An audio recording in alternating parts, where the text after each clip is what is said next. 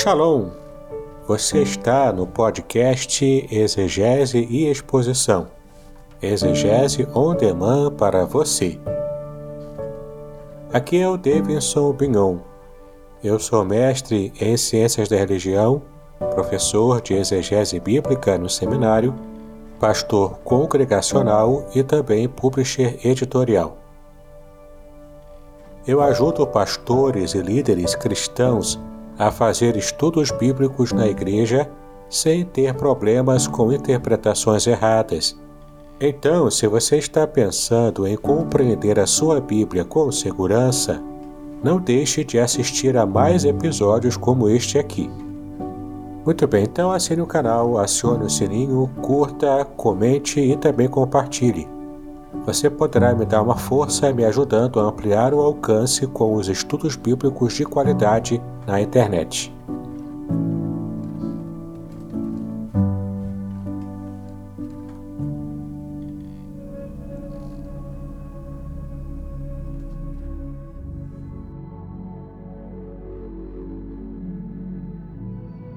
Muito bem, e no episódio de hoje, que é o episódio 12 dessa série especial de temas básicos da fé cristã, nós vamos estar falando sobre o nosso Senhor Jesus Cristo. No episódio passado, episódio 11, nós falamos sobre a pessoa de Deus e hoje estaremos trabalhando a pessoa do Filho. E o versículo bíblico para que você possa estar memorizando está em Filipenses capítulo 2, os versículos 10 e 11. E esses versículos dizem o seguinte: Para que ao nome de Jesus se dobre todo o joelho nos céus e na terra e debaixo da terra, e toda língua confesse que Jesus Cristo é Senhor, para a glória de Deus Pai. Muito bem, desde o primeiro século da presente era, né, do nosso tempo, as pessoas têm discutido a respeito da pessoa de Jesus Cristo. Alguns entendiam, inclusive, que Jesus não era Deus, outros que ele não era um ser humano, e ainda havia outros que afirmavam que Jesus não era nem totalmente Deus e nem totalmente homem. Ora, hoje ainda permanecem muitas dúvidas a respeito da pessoa de Jesus. Para resolvê-las, é preciso estudar muito a Bíblia. É de grande importância, portanto, que pensemos certo a respeito de Jesus, porque isso tem implicações com a vida presente e também com a vida eterna, a vida futura. Dessa maneira, vamos começar a trabalhar aqui sobre a eternidade do Senhor Jesus. A existência de Cristo não teve início no seu nascimento, né, o nascimento como ser humano. Antes de vir ao mundo, portanto, ele já existia. Ele estava presente na criação e também participou dela. Vamos ver aqui alguns argumentos a favor da eternidade de Jesus. O primeiro deles é que se a Bíblia fala que Jesus teve uma origem celestial, é porque ele já existia antes do seu nascimento. Veja o que o próprio Jesus declarou sobre esse aspecto. Ora, ninguém subiu ao Pai, senão aquele que de lá desceu, a saber, o Filho do Homem. Essa passagem você vai ver em João capítulo 3, versículo 13, e você também pode conferir com o versículo 31. Além disso, se encontramos na Bíblia a afirmação de que ele estava presente na criação, ou no princípio, né? É porque ele já existia antes de ter vindo ao mundo. Você pode também conferir essa verdade em João capítulo 1, versículo 1, que diz o seguinte: No princípio era o Verbo, né, que o Verbo se refere a Cristo, e o Verbo estava com Deus, e o Verbo era Deus. Além disso, no versículo 3 de João capítulo 1, também nós vemos o seguinte: Todas as coisas foram feitas por intermédio dele, e sem ele, nada do que foi feito se fez. É, esse, aqui também se refere ao Filho, também se refere a Jesus. Além disso tudo, confira ainda Colossenses capítulo 1, versículo 16 e Hebreus capítulo 1, versículo 2, que também fala sobre a ação de Cristo desde a eternidade para a criação do mundo. Assim, Jesus dá testemunho de sua existência antes de Abraão. Você pode confirmar isso em João capítulo 8, versículo 58. João Batista também testemunhou sobre a existência eterna do Filho. Veja o que João Batista disse. Este é o de quem eu disse: O que vem depois de mim tem, contudo, a primazia, porquanto já existia antes de mim. Veja João capítulo 1, versículo 15 e depois o versículo 30. Além de ser eterno, o Senhor Jesus também tem a sua humanidade atestada na Bíblia. Jesus Cristo teve duas naturezas, a primeira natureza, que nós conhecemos bem, que é a natureza humana, e também tinha a natureza divina. Elas coexistem em sua pessoa, sem que uma prejudique a outra. Assim, vamos examinar primeiramente algumas provas da verdadeira humanidade de Jesus Cristo. A concepção de Jesus ela foi sobrenatural. Confira em Lucas 1,35 e também em Mateus 1,18. Ora, mas o seu nascimento foi normal e perfeitamente humano. Confira em Mateus 1,25 e Lucas 2, versículo 7. Ah, mas depois que nasceu, Jesus cresceu e se desenvolveu normalmente também, como qualquer ser humano. Isso ele fez em um lar e em uma família típica né, do primeiro século. Confira isso em Lucas capítulo 2, do versículo 40 ao 52 e também Marcos 6, de 1 a 6. Mais um detalhe importante sobre a humanidade de Jesus é que ele teve limitações físicas normais. E agora você pode perceber essas limitações fazendo a leitura das passagens que eu vou estar mencionando e anotando no seu caderno todas as limitações físicas que Jesus demonstrou é, nesses textos bíblicos, né, conforme você vai ver. E o primeiro texto é João 4, versículo 6. Anote no seu caderno, portanto, o que você percebe de limitação física. O segundo texto, Mateus 21, versículo 18. Anote também esse versículo e a limitação no seu caderno. E por fim, Mateus 11, 19. E você também pode fazer essa anotação aí. Bom, além de ter as limitações físicas normais, outro fator que determina também e prova a humanidade perfeita de Jesus Cristo é que ele era dotado de um corpo físico, bem como também de uma alma humana. Confira em Mateus 26, versículo 12 e João capítulo 12, versículo 27. Jesus também foi tentado, confira em Lucas capítulo 4, de 1 a 13, isso demonstra que a humanidade de Jesus é plenamente provada pelo fato de ter ele se submetido à tentação de toda a sorte, né? Confira Hebreus capítulo 4, versículo 15. Então Jesus foi tentado na condição de verdadeiro homem, porque para para pensar comigo, né? Deus não pode ser atingido pela tentação. Isso está inclusive registrado em Tiago capítulo 1, versículo 13. Além disso, para terminar aqui essa parte de informações bíblicas acerca da humanidade de Jesus, Jesus como ser humano ele morreu. O seu corpo foi pendurado no madeiro, onde ele sofreu as intensas agonias da alma e as atrozes dores do corpo antes da sua morte física. Veja, por exemplo, o que diz em Marcos capítulo 14, do versículo 33 ao 36, Lucas 22, 63 e, por fim, Lucas 23, 33. Desse modo, a humanidade de Jesus não pode ser absolutamente negada. É, perceber isso é tão importante quanto é importante também crer que ele é o próprio Deus, conforme você pode ver em 1 de João, capítulo 4, versículo 2 e 2 de João, versículo 7. Bom, além de ter a sua humanidade perfeitamente demonstrada na Bíblia Sagrada, Jesus também possui divindade, sua natureza divina. De fato, há muitos testemunhos bíblicos a respeito da divindade de Cristo. Vejamos alguns deles. Encontramos na Palavra de Deus várias afirmações diretas da divindade de Jesus. Algumas delas estão indicadas nos versículos que eu vou citar para você agora, e eu peço que você mais uma vez esteja tomando notas no seu caderno sobre os aspectos divinos de Cristo, como aparece nessas passagens. Romanos 9, versículo 5. João capítulo 1, versículo 1. Tito capítulo 2, versículo 13. Atos capítulo 20, versículo 28. Segunda de Pedro capítulo 1, versículo 1. Percebeu o quanto está muito claro em cada uma dessas passagens que Cristo possui a natureza divina também, além da natureza humana, como nós já estudamos? Bom, os discípulos também reconheceram a divindade do Senhor Jesus.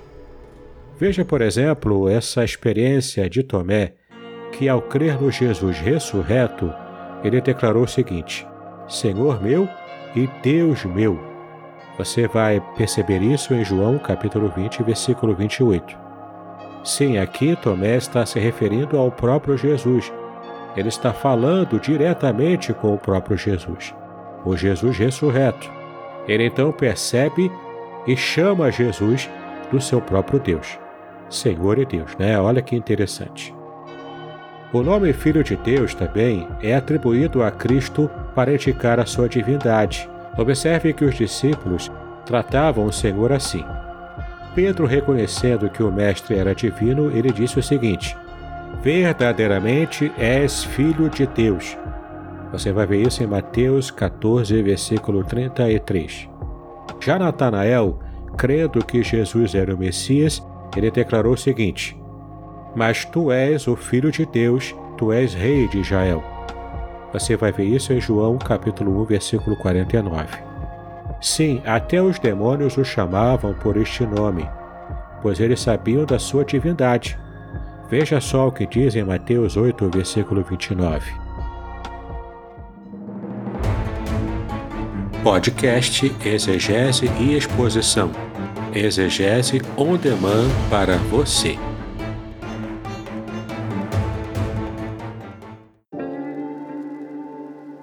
Shalom! Aqui é o Davidson Pignon. Eu ajudo pastores e líderes cristãos a fazer estudos bíblicos na igreja sem ter problemas com interpretações bíblicas erradas. Então, se você está pensando em compreender a sua Bíblia com segurança, não deixe de assistir a mais conteúdos como este aqui neste canal.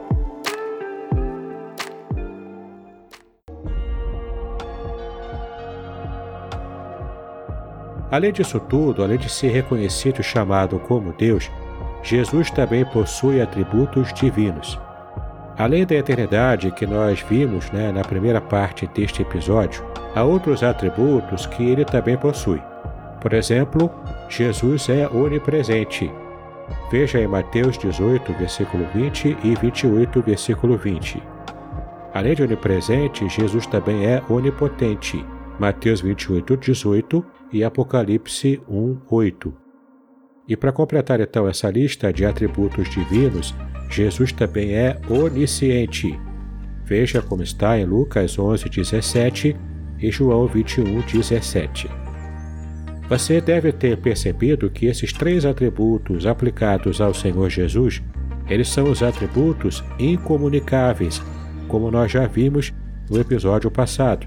Esses atributos incomunicáveis pertencem apenas a Deus, ou seja, ele não comunicou nenhuma parcela desses atributos em sua perfeição divina para nenhuma outra criatura, seja, sejam homens, sejam anjos, sejam animais, ou seja, em todo o universo apenas Deus é onipresente, onipotente e onisciente. E olha que interessante, todos esses três atributos incomunicáveis, eles também são atribuídos ao Senhor Jesus. Isso é uma prova de que o Senhor Jesus é divino, ele é o próprio Deus. Bom, além disso, Jesus realizou obras que somente Deus pode fazer. Entre essas obras temos a criação, como está em João capítulo 1, versículos 3 e 10, e Colossenses 1, 16 e 17. Outra obra que ele também fez foi o perdão dos pecados. Veja Lucas capítulo 5, versículo 24. Então, tanto a criação quanto o perdão dos pecados são atributos é, que são diretamente ligados a Deus. E o Senhor Jesus esteve exercendo essas obras. Então, o direito e a autoridade de perdoar pecados só podiam ser exercidos pelo próprio Deus. Assim, quando Cristo agiu perdoando pecados diretamente, ele fez com a consciência de que ele é o próprio Deus. Então, meu irmão, minha irmã, não há como negar a divindade de Jesus Cristo. A Bíblia afirma categoricamente a sua divindade. Ele é Deus em toda a plenitude. Confira em Colossenses capítulo 2, versículo 9. Assim, qualquer objeção à divindade de Cristo é uma demonstração de descrença na palavra de Deus, naquilo que ela revelou. Então, vimos até agora que o Senhor Jesus é eterno, que ele é plenamente homem e também que ele é plenamente divino. Vamos estudar agora algumas passagens que falam sobre o caráter do Senhor Jesus Cristo. Bom, não é possível no espaço deste episódio estudar muita coisa sobre o caráter de Cristo, mas vamos ver aqui apenas alguns aspectos. O primeiro deles é o caráter de santidade. Jesus é sem pecado porque ele nunca pecou, mesmo depois de encarnado. Confira os textos indicados, escrevendo a seguir as expressões que indicam a santidade de Jesus e deve fazer isso, claro, né, em seu caderno. O primeiro texto é Hebreus capítulo 4, versículo 15, e depois a segunda passagem, 1 de João, capítulo 3, versículo 5. Então anote no seu caderno o que essas duas passagens falam sobre a santidade de Jesus. Além de ter um caráter santo, Jesus também tem um caráter amoroso. Jesus demonstrou amor, sendo para nós um modelo nesse sentido, né? Veja bem essas seguintes passagens que falam sobre o caráter amoroso do Senhor Jesus. João capítulo 14, versículo 31. Efésios capítulo 5, versículo 25. João capítulo 14, versículo 21. E por fim, Lucas 23, versículo 34. Então Jesus é santo, amoroso, ele também é manso, ele tem muita mansidão. Jesus nunca tratava as pessoas com aspereza, mas com brandura e também ternura. Veja o que ele declarou em Mateus 11, 29 acerca desse traço do seu caráter, né? Ele disse o seguinte: E aprendei de mim, porque sou manso e humilde de coração. Além dessa passagem, você também deve conferir em 2 Coríntios, capítulo 10, versículo 1 e também 1 de Pedro, capítulo 2, versículo 23. Então Jesus é santo, amoroso, manso e também humilde. Sim, Jesus possui humildade. Ele não era arrogante ou orgulhoso. A melhor expressão da sua humildade foi a submissão que ele tinha ao Pai em toda a sua vida terrena. Confira em Mateus capítulo 11, versículo 29, João capítulo 13, versículo 5, Filipenses capítulo 2, do versículo 5 ao versículo 8. O caráter de Cristo deve inspirar-nos a viver de modo a agradar a Deus, e é isto que Pedro sugere, dizendo que Cristo deixou-nos o exemplo para seguirmos. Confira isso em 1 de Pedro, capítulo 2, do versículo 18 ao versículo 24. Muito bem, e o último aspecto da personalidade do Senhor Jesus que vamos estudar hoje é o seu senhorio. Jesus Cristo é Senhor. Mais de mil vezes este título é aplicado a ele no Novo Testamento. Veja agora algumas poucas passagens e escreva no seu caderno o nome pelo qual Jesus é chamado em cada uma delas. A primeira passagem, Atos capítulo 10, versículo 36. A segunda passagem, 1 Timóteo capítulo 6, versículo 15. E por fim, Apocalipse 17, versículo 14 e 19, versículo 16. Observe que o título de Senhor ele expressa o caráter exaltado de Cristo e também a sua suprema autoridade. Esse título foi mais intensamente aplicado a ele depois da sua ressurreição, indicando então que o Senhor Jesus é o dono e o governador da igreja. Confira em Atos capítulo 2, versículo 36, 1 Coríntios capítulo 12, versículo 3 e Filipenses capítulo 2, versículo 11. Assim, se Jesus é Senhor, devemos deixar que nos governe em tudo. Veja, por exemplo, o quanto precisamos que Ele nos governe nas relações comerciais e também de trabalho, em Efésios capítulo 6, de 5 a 9, e 1 Timóteo capítulo 6, versículos 1 e 2. Além disso, ele precisa nos governar nas relações amorosas também. Veja Mateus 19, de 3 a 12, 1 Coríntios capítulo 6, de 15 a 20 e também 1 Coríntios capítulo 7, de 1 a 5. Dessa maneira, a Bíblia ensina que o sexo é uma dádiva de Deus e que as relações sexuais são restritivas ao casamento. O Senhor Jesus também deve nos governar nas relações familiares. Confira em Efésios capítulo 5, versículo 22, capítulo 6, versículo 4 e por fim Colossenses capítulo 3, de 18 a 21. Jesus então deve ser Senhor no lar, onde influencia as relações entre o marido e a mulher e também entre os pais e os filhos. Para terminar, Jesus também deve ser Senhor das nossas vidas em nossas relações eclesiásticas. Confira em Colossenses capítulo 3, do versículo 12 ao versículo 17. Na igreja, portanto, devemos deixar que o Senhor Jesus dirija todas as ações, ora, quer nos relacionamentos pessoais ou até mesmo nas reuniões da igreja. Tudo tem que ser feito em nome do Senhor Jesus Cristo como está em Colossenses, capítulo 3, versículo 17. Assim, Cristo é o soberano Senhor do cristão, que deve demonstrar-lhe completa submissão. Nada na vida do crente pode estar fora do controle de Cristo. É assim que devemos dizer que Ele é o nosso Senhor e Salvador Jesus Cristo. Muito bem, chegamos ao final do episódio de hoje. Eu espero que você tenha aproveitado bastante todo o conteúdo que apresentamos aqui. E prepare-se, no próximo episódio, de número 13, estaremos falando sobre o Espírito Santo. E assim terminando o estudo particular de cada pessoa da Trindade. Espero você até lá. E caso você tenha me encontrado agora aqui no YouTube, você pode fazer uma pesquisa na playlist sobre os estudos bíblicos básicos da fé cristã. Aqui você vai ter acesso a todos os estudos anteriores e ainda, se você desejar e gostou do conteúdo, pode assinar o canal, clicar no sininho é curtir esse vídeo e compartilhar também com seus amigos para que esse canal possa estar alcançando maior abrangência e possa abençoar muito mais vidas alcançadas com estudos bíblicos de relevância aqui pela internet. Eu agradeço muito a você pela sua atenção até agora. Que Deus abençoe a sua vida, paz e bênçãos.